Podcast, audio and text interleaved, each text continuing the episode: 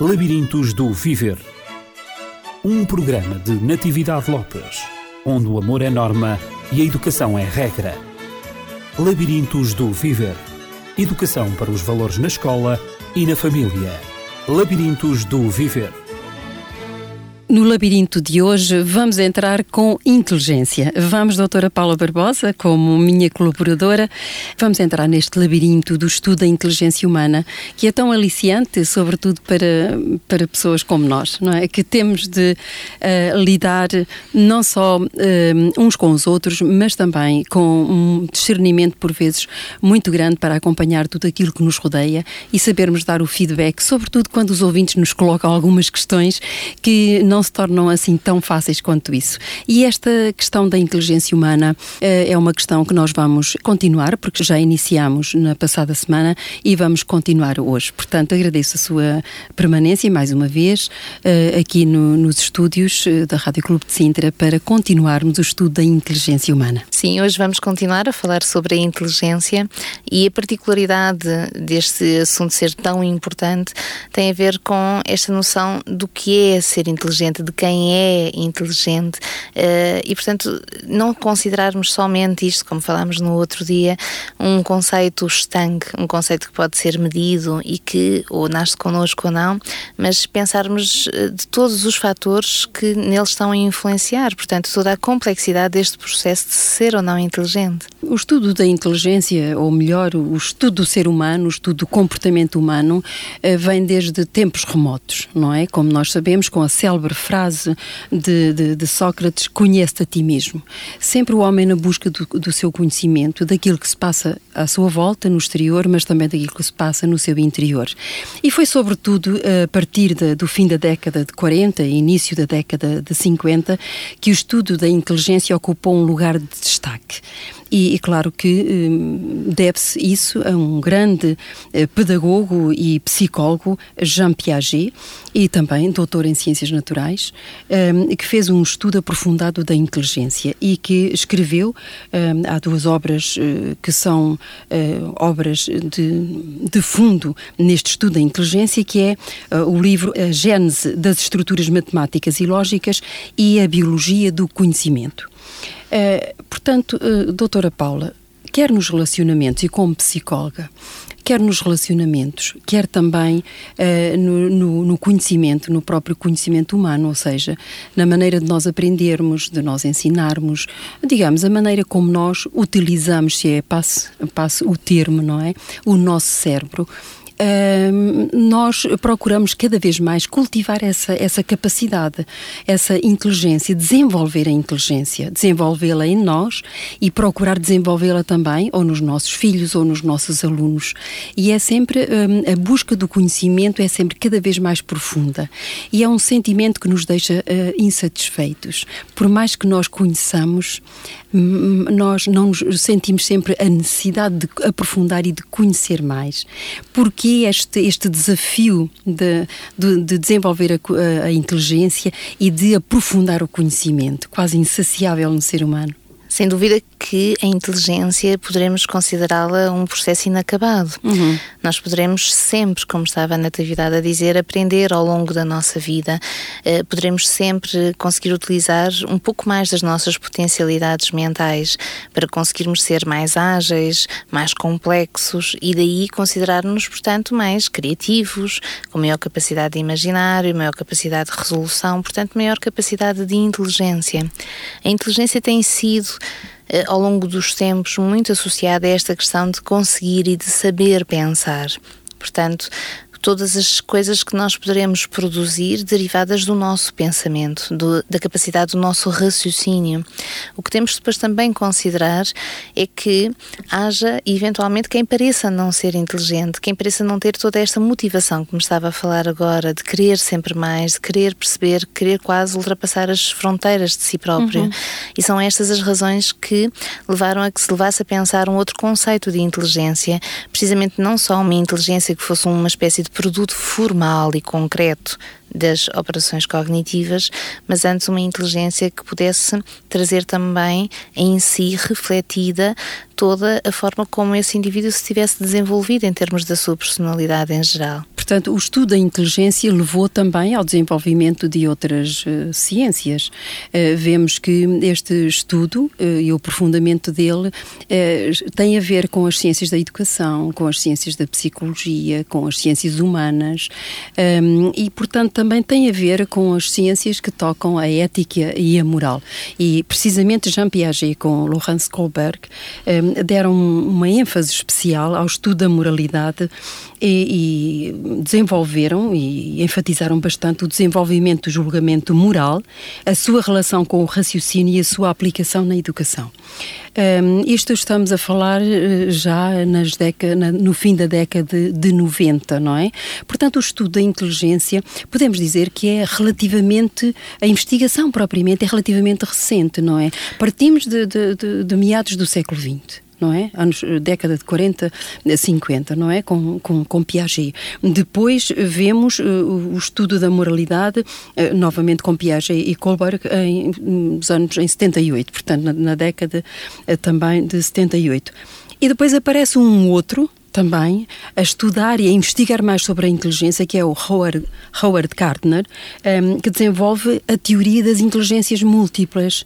Portanto, dizendo, como a doutora Paula disse há pouco, não é que a inteligência não é estanque, um, e, e, portanto, daqui houve uma abertura que agora se pode aplicar não só a, às ciências de educação, como também aos próprios comportamentos, não é? E há toda uma série de atividades e de aplicação ao ensino e à aprendizagem muito rica a partir desta, desta descoberta, digamos assim, das inteligências múltiplas de Gartner.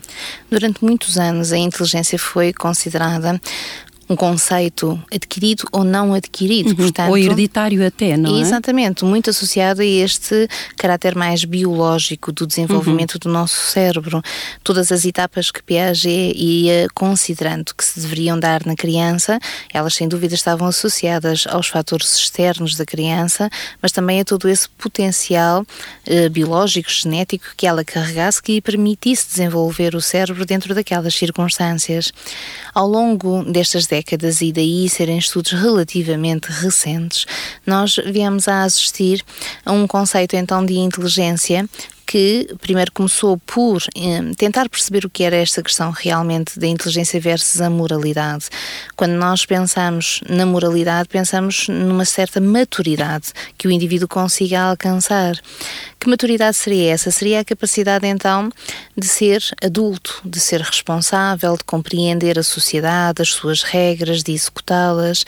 Seriam estruturas de raciocínio formais mais elaboradas, ditas mais superiores. E o que faria então alguns indivíduos aí chegarem e outros eventualmente não. Portanto, como conduzir aí todas as pessoas. E foi aqui que se começou então a compreender, e daí depois surgir este conceito das inteligências múltiplas, que múltiplos fatores poderiam então contribuir uhum. para este conceito de inteligência, para esta uhum. medida, uhum. antes considerada estanque. Muitas vezes ouvíamos falar, uh, esta pessoa tem um QI de tantos, e portanto, como se isso fosse uma marca para a sua vida, Sim. mas passou-se a considerar então a inteligência como um fator mais dinâmico.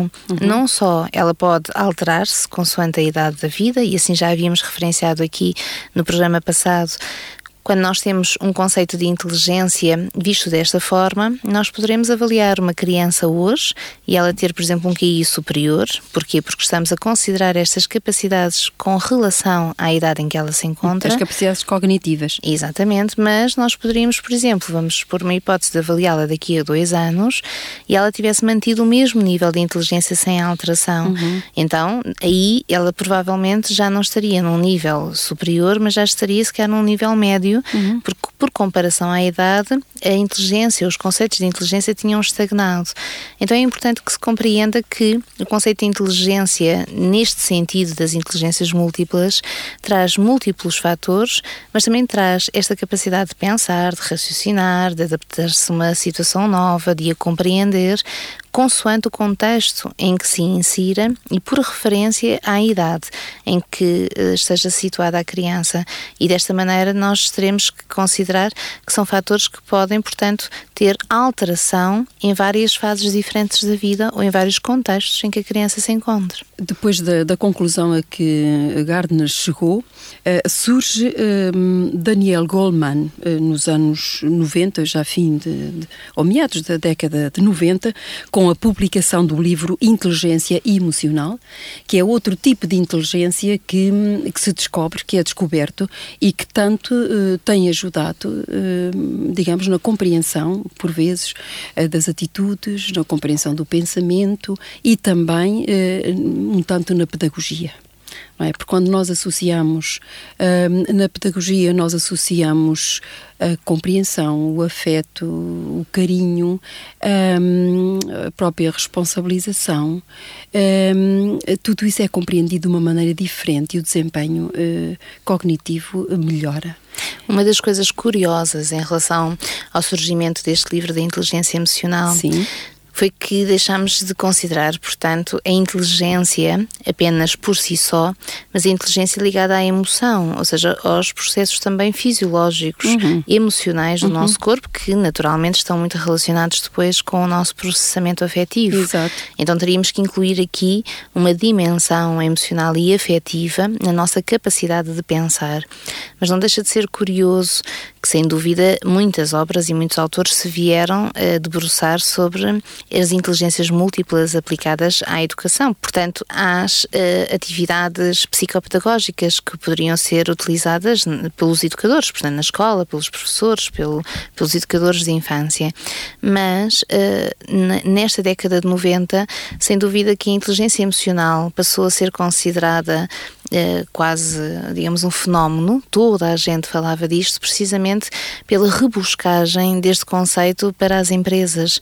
Ou seja, as empresas deixaram de considerar também aquilo que pudessem ser os empregados mais inteligentes dos menos inteligentes, portanto, uma questão meramente de escolha de um currículo formal e académico que tivessem, mas antes a considerar esse indivíduo como um todo em tudo aquilo que ele pudesse trazer, que contribuísse para os fins uh, dessa função que fosse desempenhar, mas que às vezes e eventualmente não tivesse que passar pelos estudos ou por uma certificação que fosse específica naquela área. E eh, gostava de chamar a atenção para isto precisamente pela forma como, em termos educativos, o uso, a aplicação das inteligências múltiplas exigirá, sem dúvida, também dos professores, dos educadores, um maior empenho pela diversificação de todos os conteúdos, de uhum. todas as atividades que poderão ser desenvolvidas e sabemos que, ou por falta de investimento, ou até sabemos também, às vezes, por falta de tempo, ou seja, por falta de uma capacidade de execução útil daquilo que pudessem ser todos estes potenciais, uh, às vezes, ainda hoje, eh, nós teremos situações em que a inteligência continua a ser trabalhada neste sentido formal, esquecendo-se esta parte da estimulação emocional tão importante nesse sentido. Uhum. Então, até aqui temos a definição, temos o QI, não é? que é o, o quociente intelectual de inteligência, uh, depois temos o QE, que é o quociente emocional da inteligência, de inteligência também.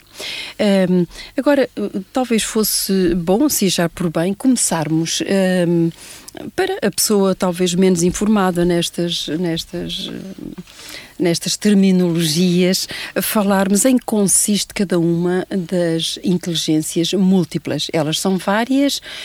Um, Gartner, a princípio, descobriu sete, depois veio a descoberta da, da inteligência emocional, uh, depois mais duas inteligências. E assim, nós temos pelo menos já dez inteligências que foram descobertas um, por autores diferentes, investigadores diferentes. E vamos começar pelas primeiras. Portanto, a inteligência inteligência uh, linguística, eh, que aliás da qual fala Piaget, a linguística e a lógico-matemática. Um, e portanto que eram aquelas eh, que se pretendia um, medir através do desempenho uh, de atividades ligadas com, com a língua, com as palavras e também atividades ligadas com os números. Um, vamos então definir cada uma delas. Essas inteligências são uh, quase as, as, basilares daquilo que normalmente Sim. são as tarefas de avaliação na escola. Uhum. Uh, portanto, nós teríamos a inteligência linguística ou verbal, em que iríamos ver a capacidade da criança de utilizar palavras, de pensar através das palavras. Portanto, teríamos também aqui a dita compreensão verbal. Sim. Por exemplo, ler um texto e conseguir explicar por suas palavras aquele texto, conseguir, por exemplo, decompô-lo e responder a certas questões questões que fossem feitas. Ou seja, esta capacidade de utilizar as palavras e de retraduzir verbalmente alguma coisa, quer seja alguma coisa que leu, quer seja alguma coisa que tivesse eventualmente pensado.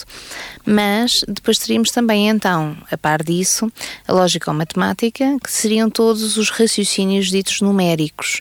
Aqui é importante compreender que o raciocínio numérico ultrapassa a questão de uma matemática pura. Às vezes as pessoas esquecem-se uh, a forma como a matemática possa estar incluída nas tarefas diárias. Uhum. Eu dou um exemplo, por exemplo, quando nós temos os, os cursos, uh, os RVCC, portanto, de revalidação agora das competências, nós temos uh, não um ensino em que a pessoa, portanto, vá à escola e vai aprender algo para depois ser avaliada, mas temos um ensino inverso em que a pessoa vai construir uma espécie de dossiê e mostrar aquilo que são as competências já adquiridas, para que depois, então, inversamente, seja avaliada avaliada naquilo que conseguiu, quer através dos cursos, da experiência académica da sua vida ou até mesmo da sua vida em particular, pessoal uh, aquilo que ela tivesse conseguido adquirir em termos de inteligência. E assim são avaliadas estas pessoas. E um dos exemplos que me parece sempre mais válido neste tipo de situação tem a ver precisamente com a capacidade que as pessoas às vezes não se tinham apercebido em si próprias de já saberem tanto matemática quando gerem, por exemplo, as finanças lá de casa. Uhum. Quando gerem, uh, vamos imaginar, por exemplo, a despensa e a forma como aquelas quantidades chegam para aquelas refeições do dia a dia. Seriam, portanto, uh, estas lógico-matemáticas todas as nossas capacidades de raciocínio que tivessem a ver com as quantidades e a relação das quantidades, portanto, com as operações matemáticas mais ou menos refletidas de uma forma direta naquilo que nós fazemos e pensamos. Uhum. Então, depois desse breve resumo, mas que perfeitamente compreensível, do que é a inteligência linguística ou verbal, portanto, a capacidade de lidar com, com as palavras, tudo, tudo aquilo que isso implica, depois a inteligência lógica ou matemática, no fundo, as duas que estão na base de todas as outras inteligências. Temos depois a inteligência espacial, tem a ver com o espaço. O que é que isso, o que é que isso implica, doutora Paula? A inteligência espacial uh, é uma inteligência privilegiada em certas uh, profissões, naturalmente, e por vezes passa um pouco ao lado, uh, digamos, das nossas atividades comuns do dia a dia. Mas eu vou dar alguns exemplos. Portanto, quando nós falamos em espaço, falamos nesta capacidade de gerir, de relacionar o espaço em torno de nós. Sem nos darmos conta, o espaço e a sua organização têm muito efeito naquilo que também é o nosso funcionamento interno. Uhum mais ou menos sejamos porosos àquilo que se passa em torno de nós. Se nós pensarmos, quantas vezes dizemos que eh, a casa está toda desarrumada porque estamos desarrumados por dentro também. Uhum. Então, esta organização espacial, que tem a ver, portanto, não só com a organização, mas com a noção da dimensão espacial das coisas, é o que nos permite coisas tão simples como pegar numa peça de um puzzle e encaixá-la no sítio certo. Eh, claro que não estamos a fazer puzzles todos os dias, mas muitas atividades diárias nos levarão a precisar desta competência. Uma atividade que é comum a quase todas as pessoas é o conduzir. Como poderíamos, por exemplo, guiar o nosso carro se não tivéssemos uma noção desse uhum, espaço? distâncias. Porque uma coisa é nós andarmos e transportarmos o nosso corpo e termos noção uh, de, de onde o nosso corpo acaba e onde ele toca no espaço à nossa volta. Outra coisa é estarmos dentro de um carro onde temos que estender esses limites a um espaço que é muito maior e conduzi-lo sem andar a chocar com as as pessoas e com os outros carros que estão à nossa volta. E isto são exemplos de como esta capacidade espacial nos vai sendo pedida não só para nos movimentarmos, mas também para conseguirmos calcular no espaço a interligação e o encaixe entre as uhum, diversas uhum. coisas. E isso dá-nos eh, ferramentas, como eu tinha dito, para profissões específicas, como por exemplo a arquitetura, eh, a decoração, eh, até mesmo muitas atividades também do foro, por exemplo, mecânico, porque temos que ter uma noção se isto cabe ali, se isto não cabe ali, mas digamos, na prática, quase tudo o que nós fazemos em termos de inteligência dita de realização, portanto, aquela que deriva das nossas ações, da nossa coordenação visuomotora, implica então que nós tenhamos uma ideia e que a consigamos representar na ação de uma forma dita executável, ou seja, que ela caiba, sem dúvida, nesse espaço físico que nos rodeia e a inteligência espacial dá-nos essa competência. Depois, esse, esse espaço também pode ser representado graficamente, uh, digo, nos casos de, de do desenho, uh, portanto, das imagens que nós representamos através de, de, do desenho, da cor, uh, pintar os contornos, tudo aquilo que é a imagem, por isso também se fala da inteligência espacial visual, não é? Tudo aquilo que a nossa vista pode apreender e pode depois reproduzir graficamente para o papel, para, para um qualquer ecrã, o que for, não é? Sim, a coordenação visual-motora dá-nos essa capacidade de termos a imagem dentro da nossa cabeça e agirmos, entre aspas, essa uhum. imagem de uma forma executável no meio, no meio físico, no meio espacial, mas dá-nos também essa capacidade de organização do espaço, eh, tendo em conta, digamos, eh, não só um aspecto estético, como se calhar temos numa pintura, num desenho, numa decoração de uma casa, mas como um aspecto funcional, onde as coisas consigam ter relações lógicas, mas também possíveis entre elas. Se fizermos um desenho, se calhar vamos gostar mais se ele tiver uma certa consistência na distribuição dos elementos, portanto, que ele não esteja, por exemplo, concentrado num canto da folha, mas que esteja mais ou menos espalhado ou centrado, isso é importante. Distribuído. Exatamente.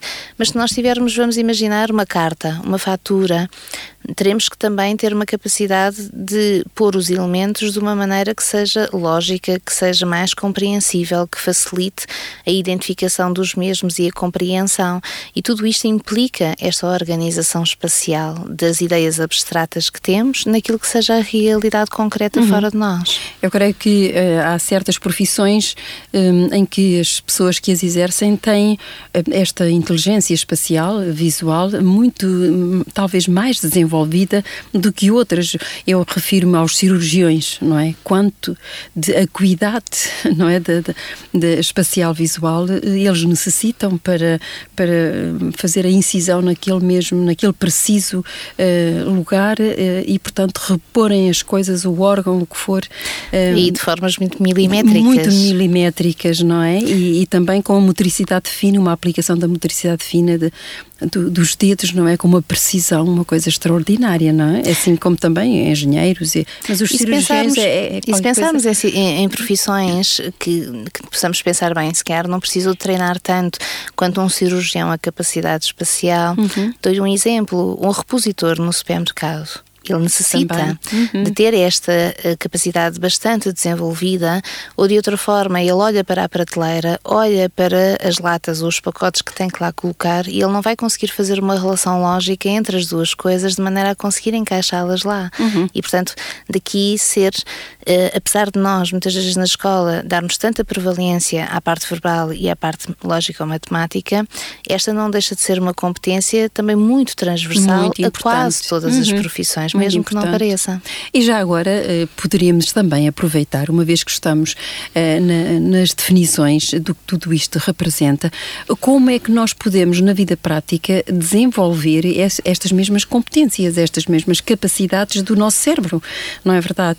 Eh, por exemplo, quando nós pedimos às crianças para arrumarem os seus livros, o seu material escolar, quer na escola, quer em casa, o seu quarto, etc., tudo isso isso é já uh, desenvolver desde, desde pequeninas o sentido da arrumação, o sentido da organização do espaço e, e, e mesmo uh, na nossa própria casa, a disposição dos móveis, a, a decoração, tudo isso uh, faz parte da nossa organização mental vis, visual espacial ou espacial visual.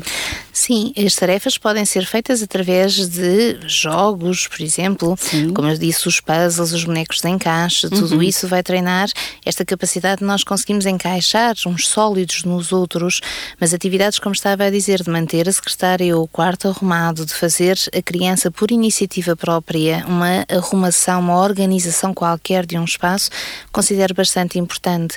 Um exemplo muito simples. Hoje temos uma eh, visita cá em casa e, portanto, hoje em vez de sermos, vamos imaginar, quatro à mesa, vamos ser nove à mesa. Agora tenta pôr a mesa e a ver se consegues pôr a mesa para para nove pessoas. Uhum. É toda é uma reorganização mental, não é? Estamos habituados àquelas quatro pessoas ali, depois aparecem mais cinco. Como, como encaixá-las de uma uhum. forma que seja uhum. lógica, mas que seja funcional, dentro, por exemplo, daquela mesa, tendo que pôr exatamente lá todos os elementos costumamos pôr quando pomos a mesa para quatro pessoas. Isto diverte a criança e ensina a fazer precisamente aquilo que a inteligência é, a conseguir gerir a imprevisibilidade de uma situação nova e encontrar para elas estratégias. Uhum. Então, vamos, vamos às duas primeiras.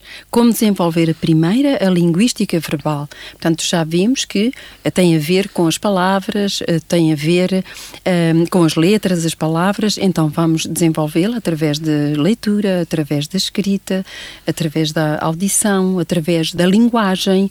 Tudo isto se pode desenvolver falando para a criança, dando-lhe livros para ler, lendo para ela, dependendo das idades, como é óbvio, não é verdade? Conversando é nós, com a conversando, criança. Conversando, exatamente. São maneiras uh, diferentes de desenvolvermos esta capacidade da criança, que é a capacidade linguística verbal. Sim, a criança não tem que estar centrada simplesmente na leitura, apesar disso, sem dúvida, ser extremamente importante ser fomentado, mas a criança tem que aprender a falar. Às vezes eu costumo dizer, eh, é tão comum nós, por exemplo, irmos aprender uma língua estrangeira e nós às vezes já conseguimos pensar naquela língua, mas não conseguimos falar naquela língua. Uhum. É quase como se a nossa língua se enrolasse e nós não conseguíssemos construir aquelas frases. Até percebemos o que o outro diz, mas não nos conseguimos expressar. Isto acontece exatamente com o português, não acontece com outras línguas enquanto a criança está a crescer. E é importante que se compreenda que nós temos que fazer com ela muitas brincadeiras em torno das palavras, do que, que as palavras querem dizer. Temos que fomentar nela essa curiosidade, temos que fomentar nela esta capacidade, por exemplo, de dicção das palavras. Eh, às vezes, eh, muito se riem as crianças porque não conseguem dizer exatamente aquele som, eh, porque não conseguem cantar aquela música à velocidade a que ela, por exemplo, vai, e tudo isto sem nos darmos conta também faz com que nós consigamos trabalhar as palavras.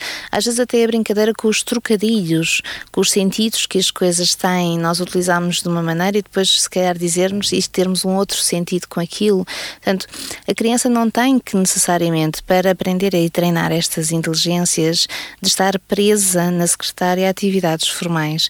Ela se calhar brincando com todas estas coisas vai integrá-las de uma forma mais facilitada e se calhar até mais definitiva. E é curioso que tudo isto se vai desenvolvendo em simultâneo, todos estes tipos de inteligências. Não falámos ainda nelas todas, mas estamos a fazer uma abordagem destas primeiras, consideradas básicas, eh, mas de qualquer modo eh, eh, há sempre a possibilidade de desenvolvermos todas as inteligências. Sim, as inteligências têm, portanto, uma característica única, quase que elas são independentes, mas elas são construídas em simultâneo no desenvolvimento da criança. Uhum, exatamente. Eh, eu recordo aqui ainda a propósito da leitura, eh, quando a criança eh, ouve um conto, uma história, aí vemos a inteligência emocional a trabalhar porque o relacionamento da criança um, é qualquer coisa, com aquilo que ela ouve, é qualquer coisa que, que, que, lhe agrada, se a história é interessante,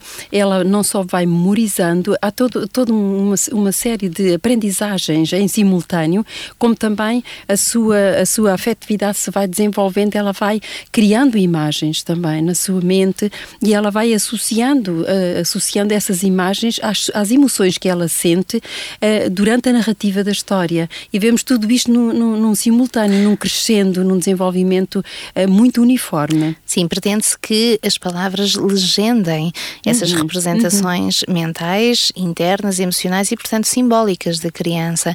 Não queremos palavras utilizadas de formas ocas ou tão pouco supostas, mas que não tragam para a criança a verdadeira compreensão do que seja utilizá-las. Uhum. E daí, às vezes, vermos que as crianças na escola têm tão uh, fracos resultados ao nível da compreensão verbal, porque elas reproduzem palavras, não estão verdadeiramente a refletir e a raciocinar por elas próprias.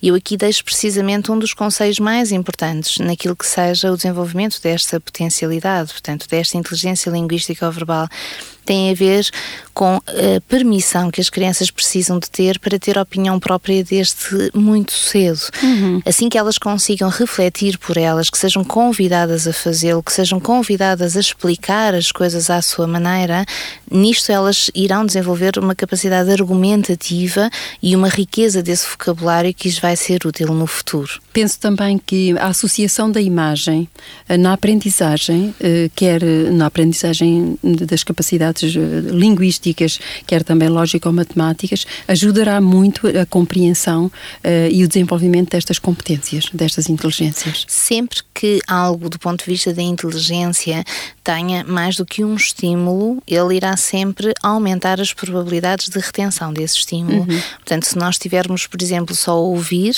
não vamos conseguir reter tanto do que estar a ouvir e, e a ver, ou mesmo a ouvir, a ver e depois, por exemplo, a explicarmos por nós próprios. Uhum.